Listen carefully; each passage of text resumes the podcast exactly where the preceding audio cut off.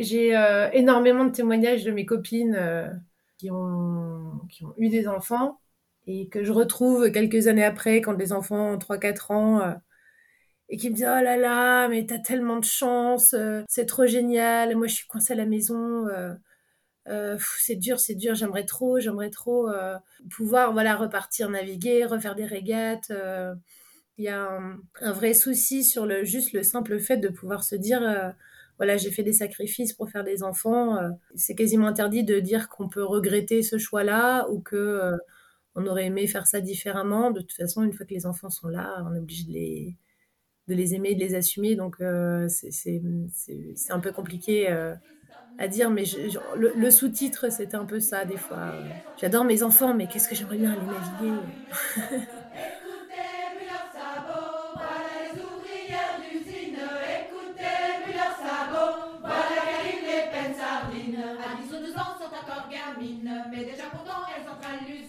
À 10 ou 12 ans, sont encore gamines, mais déjà pourtant elles entrent à l'usine. Écoutez, brûle leurs sabots, voilà les ouvrières d'usine. Écoutez, brûle leurs sabots, voilà qu'arrivent les peines sardines. Du matin au soir, l'école les sardines. Bienvenue chez Bretonne Breton et Féministe, le podcast qui explore les féminismes en Bretagne et décentralise la parole.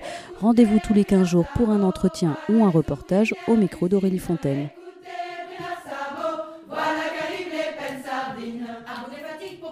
Pour ce 45e épisode, nous allons discuter avec la réalisatrice Nina Montagnier et avec Lou Le Gaillot, qui est capitaine de voilier et une des trois personnages du film de Nina, Être mère. Mère s'écrivant MER. C'est un très beau documentaire, poétique, intime et forcément politique. Un film qui écoute le cheminement, les questionnements de trois navigatrices professionnelles autour du désir et du non-désir de maternité. Alors il faut savoir que euh, selon l'Organisation mondiale du travail, les femmes marins ne sont que 1 à 2% des marins embarqués dans le monde. Et ce chiffre chute encore plus quand ces femmes deviennent mères. Encore aujourd'hui, la société estime qu'être navigatrice et mère, ce n'est pas compatible, et c'en est presque un impensé. Dernier exemple en date, celui de Clarisse Kremer, évincée du prochain Vendée Globe par l'armateur qu'elle devait représenter, la Banque Populaire. Selon la skipper, c'est sa maternité qui est en cause. Vous verrez euh, dans le film de Nina Montagnier, quand vous le regarderez, que l'un des portraits est celui de Julie Mira, qui est une navigatrice qui a créé les marinettes pour euh, redonner aux voileuses euh, leur place dans un milieu de la voile qui est encore très souvent machiste et sexiste. C'est l'épisode numéro 23 du 13 décembre 2021. N'hésitez pas à aller l'écouter. En tout cas, aujourd'hui, avec Nina et Lou, on va parler de maternité, de décision, de passion, de la nécessité d'être sur l'eau, sur un bateau, et bien sûr de féminisme.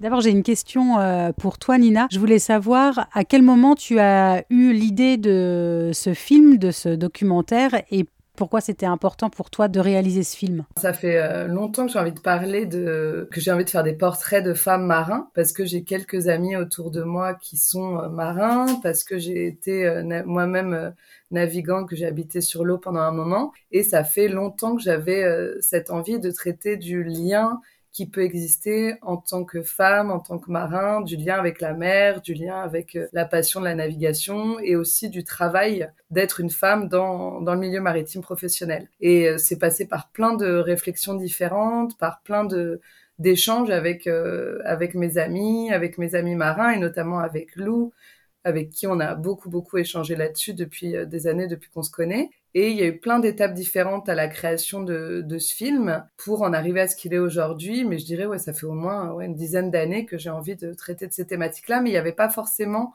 le lien avec la maternité, qui lui est certainement venu plus quand je suis moi-même devenue maman il y a bientôt sept ans. Et là où je me suis forcément plus intéressée à ces questions-là et aux questions euh, du féminisme de manière générale. Et comment justement euh, ça s'est imbriqué euh, le fait que euh, tu changes un petit peu ta perspective de traiter des femmes marins en y mettant au cœur de ton film la maternité, mais en tout cas le désir ou pas de maternité?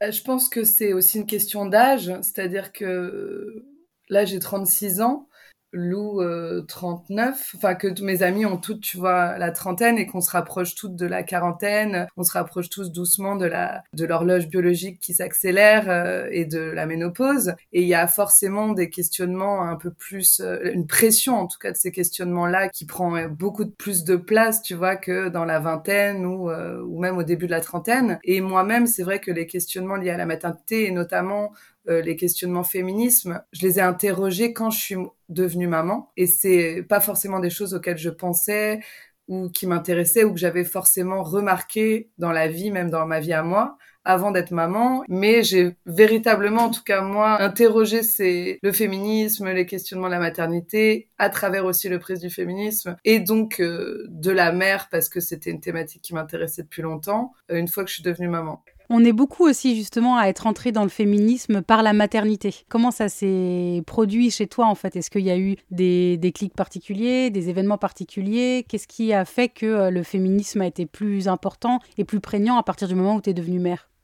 En fait, c'est des exemples tout cons. Par exemple, le bébé, il pleure et il y a le père qui est à côté et c'est moi qu'on vient chercher à l'autre bout de la fête ou à l'autre bout de la maison ou à l'autre bout. C'est vraiment des petits détails comme ça, insidieux du quotidien où tu te dis, mais en fait, c'est profondément injuste, quoi. Et ça, ce truc-là, je l'avais jamais ressenti d'une manière euh, aussi évidente et j'avais jamais ressenti que c'était injuste. Enfin, en tout cas, je l'avais pas conscientisé avant ça. Et c'était vraiment des petits exemples tout cons. Le fait que j'avais l'impression qu'on me faisait beaucoup plus culpabiliser de retourner travailler en étant maman alors qu'on faisait pas culpabiliser mon mec. Des détails comme ça qui peuvent paraître anecdotiques, mais qui euh, ajoutés comme ça tous les jours euh, et où tu te rends compte qu'en fait toi-même aussi tu reproduis des situations euh, profondément inégalitaires et sexistes que tu as toi-même vécu enfant avec tes parents, avec euh, et où t'interroges finalement. Enfin, je sais pas, mais en devenant maman, j'ai repensé à comment moi, ma mère avait été avec moi, comment mon père avait été avec moi, et forcément, t'as un effet miroir qui se crée. Et je me suis rendu compte que même si euh, dans les mots, mes parents se revendiquaient peut-être euh, égalitaires, féministes et tout ça, dans les faits, c'était ma mère qui nous gérait mille fois plus, c'était ma mère qui gérait le ménage, c'était ma mère qui gérait le foyer. Mon père, je le voyais que le week-end. Et en fait, c'est des choses que inconsciemment tu reproduis. Et sauf que euh, aujourd'hui, bah, on a d'autres outils de réflexion, de textes, de podcasts, de tout ça qui m'ont fait, je pense, qui ont alimenté euh, mon indignation et, la, et la sensation de profonde injustice dont j'étais moi-même actrice en fait ton désir de faire un film, de réaliser un film sur les femmes marins, s'est transformé en un désir de faire un film sur les femmes marins et autour de la question du désir ou non de maternité. Le fait d'avoir ce regard-là, ça a changé les, femmes avec qui tu voulais tourner ton film? Est-ce que euh, tu as eu un regard différent en fait?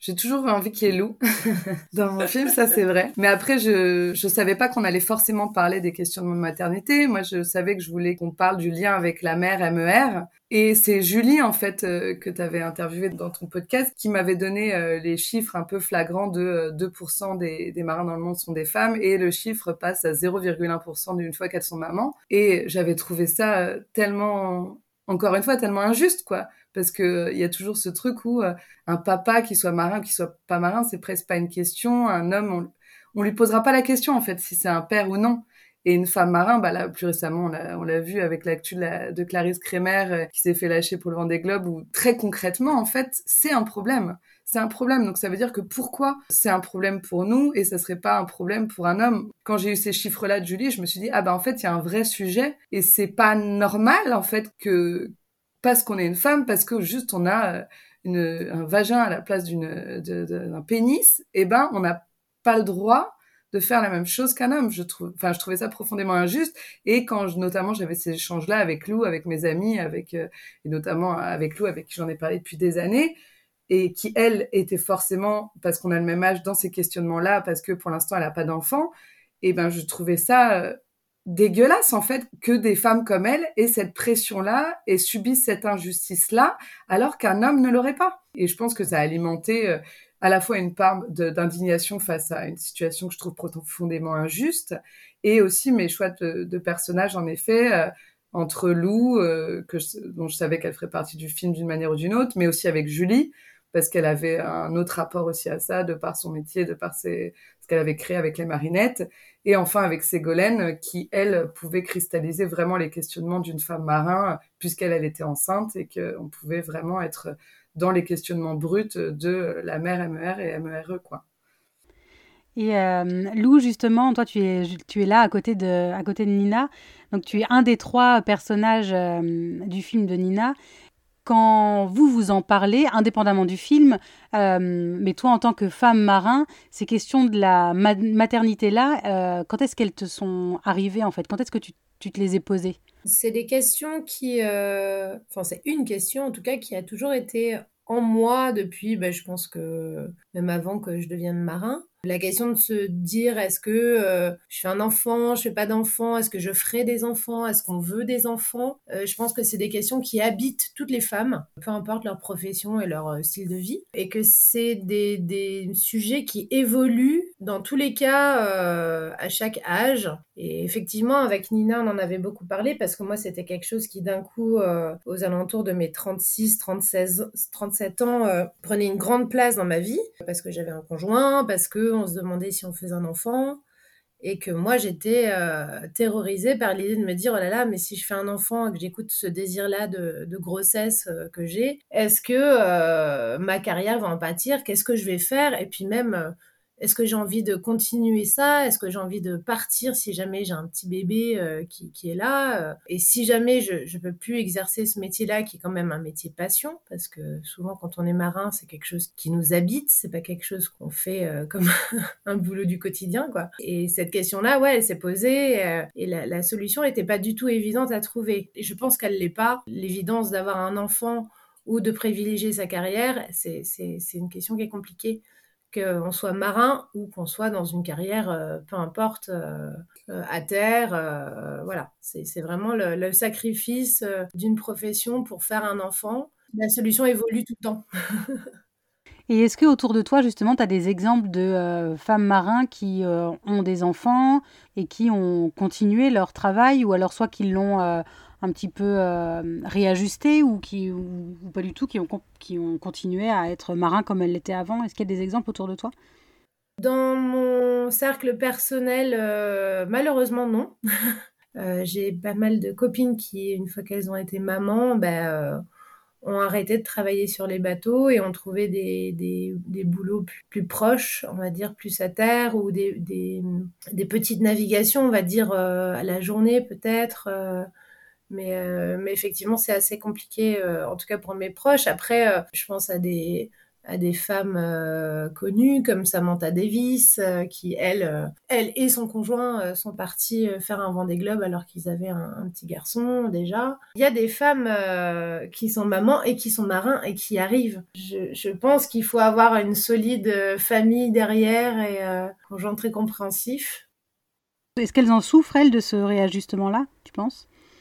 Eh bien, c'est une question drôle, mais j'ai euh, énormément de témoignages de mes copines euh, qui, ont, qui ont eu des enfants et que je retrouve quelques années après, quand les enfants ont 3-4 ans, euh, et qui me disent Oh là là, mais t'as tellement de chance, c'est trop génial, moi je suis coincée à la maison, c'est dur, c'est dur, j'aimerais trop, j'aimerais trop pouvoir voilà repartir naviguer, refaire des régates.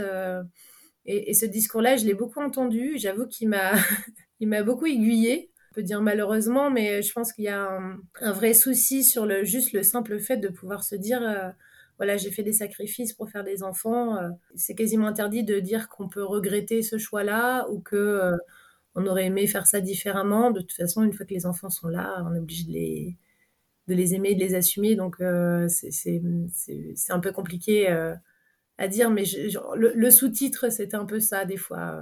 J'adore mes enfants, mais qu'est-ce que j'aimerais bien aller naviguer? voilà. Et toi, t'en es où dans ta réflexion aujourd'hui? J'ai eu euh, des longues années compliquées de, de tergiversation. Et euh, là, je suis dans, un, euh, dans une position où, en fait, je me dis que j'en aurais pas et que c'est vachement bien c'est très nouveau hein, pour moi de pouvoir assumer de dire ça et de, de le dire sans avoir euh, mal quelque part. Mais euh, le, film de Nina, euh, quand, on l'a tourné, toute la réflexion qu'on a mis autour du film, en fait, m'a beaucoup aidé finalement à me positionner sur ce sujet-là. Et maintenant, je, me dis que j'ai pas besoin de ça pour être épanouie, forcément, et qu'on peut être une femme sans être une mère, et on peut être quelqu'un d'épanoui sans forcément avoir des enfants je, ferme pas du tout la porte. Euh, voilà, si jamais euh, d'un coup euh, la vie fait que je me retrouver enceinte ou si je voilà si j'avais d'un coup un énorme désir, je pense que c'est quelque chose que je pourrais encore faire tant que mon corps en est capable. Mais je, je, c'est pas du tout un objectif. Disons que j'ai des objectifs. C'est pas du tout une priorité dans ma vie, ce qui alors que ça l'a potentiellement été pendant quelques années je vais faire un enfant, il faut que je, je mette en situation euh, ma vie pour pouvoir euh, faire un enfant. Et là, je, je suis plus du tout dans cet objectif-là. Euh. je suis un peu plus concentrée sur une carrière, voilà, faire des, faire des belles choses, des belles naves. voilà, et ça me fait, ça me fait vibrer. Et justement, le fait de, de tourner ce film-là avec Nina, avec les deux autres femmes marins, tu le dis un petit peu là, mais j'imagine que ça ça t'a aussi beaucoup permis d'avancer sur ta réflexion On s'est pas vu avec euh, Julie et Ségolène. Enfin, le, tournage s'est fait. Euh, Nina et Prune, euh, donc, qui, ont, tourné ça, ont, bien séquencé tout ça. Donc, on n'avait pas d'échange entre nous, mais de, se concentrer, de prendre un temps pour se poser justement pour filmer, enfin pour filmer ça. Enfin, c'est Nina qui a tout fait, qui a fait la trame, et des fois, la réflexion, en fait, ça, épure aussi tout, toutes les paroles qu'on a pu avoir, toutes les idées qu'on a pu émettre. Euh, et euh, elle a fait un joli condensé de nos trois essences, on va dire. Et euh, je pense que ça, ouais, ça, ça, m'a pas mal guidée. Je me suis dit, oh, tiens, ça c'est moi. C'est vrai que je réfléchis comme ça. Tiens, ah, j'ai dit ça. et toi, Nina, est-ce que ça t'a provoqué des sentiments d'avoir réalisé ce film-là, de la colère peut-être, de voir que c'est toujours sur les femmes qu'on repose la question de la maternité, de la parentalité. Qu'est-ce que ça a convoqué, toi? Je pense que moi, ça m'a plutôt apaisé plutôt que... Enfin, parce que je trouve que les trois filles dans le film, enfin, elles m'ont tellement inspirée, je les trouve tellement belles, tellement libres, tellement sincères, tellement vraies, tellement dans un truc une quête que je trouve tellement louable et, forte que moi ça m'a plutôt inspirée et de voir que elle touchait d'autres personnes aussi parce qu'il y a eu euh, c'était tout un long processus. Il y a eu l'écriture il y a eu le tournage il y a eu le montage il y a eu après la diffusion les, les retours des gens maintenant qu'il a été projeté diffusé. Et de voir euh, que euh, leurs mots en fait sans colère, sans, sans avoir besoin de... Enfin, juste en exprimant comme ça leurs ressentis, leurs réflexions, leurs émotions, ça venait questionner en fait des choses très universelles et très humaines. Et de voir ça, moi, ça m'a beaucoup, ça m'a beaucoup apaisé, ça m'a beaucoup, ça m'a fait énormément de bien parce que je me suis dit, bah, si ça peut questionner en fait, pas que des femmes, mais aussi des hommes, parce qu'il y a des hommes qui ont été... Euh, ce dont je me délecte le plus, c'est quand j'ai des hommes qui me disent qu'ils ont été euh, touchés par le film, et que ça les a émus ou que ça les a interrogés sur euh, eux, leur propre questionnement de vie, de couple, leur rapport à leur parentalité, un enfant, pas un enfant, un travail, la femme, l'homme. Voilà, moi je me dis bah c'est génial et et si ça peut aider euh, modestement à réfléchir, en tout cas à s'interroger les uns les autres pour des équilibres, à trouver toujours plus d'équilibre pour soi et individuellement et collectivement, en ça, ça m'a, ça m'a fait du bien. Et puis c'est, encore une fois, je trouve que, enfin, finalement, ça dépasse complètement euh, juste l'univers maritime. C'est, un, prétexte en fait, un super joli prétexte parce que c'est trop beau de filmer la mer, parce qu'en plus ce lien de l'eau, le liquide amniotique, l'océan, il y avait quelque chose, les femmes, la mer, MER, MERE, enfin à tous les niveaux, esthétiquement, poétiquement, philosophiquement, c'était hyper chouette comme matière de création.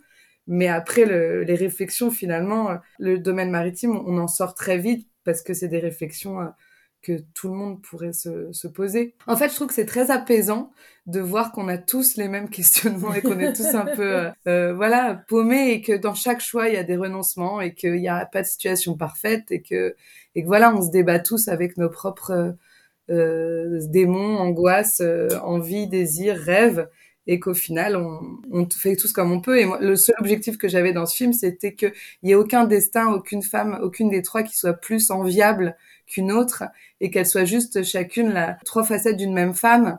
Et ça, j'ai l'impression que j'ai un peu réussi ça et que et qu'à la fin, on se dit bah ouais, en fait, euh, les trois nous touchent et les trois sont. Enfin, en tout cas, oui, il n'y a pas un, un, chemin qui est plus légitime ou plus. Euh, voilà, c'est juste des chemins de vie euh, différents, quoi.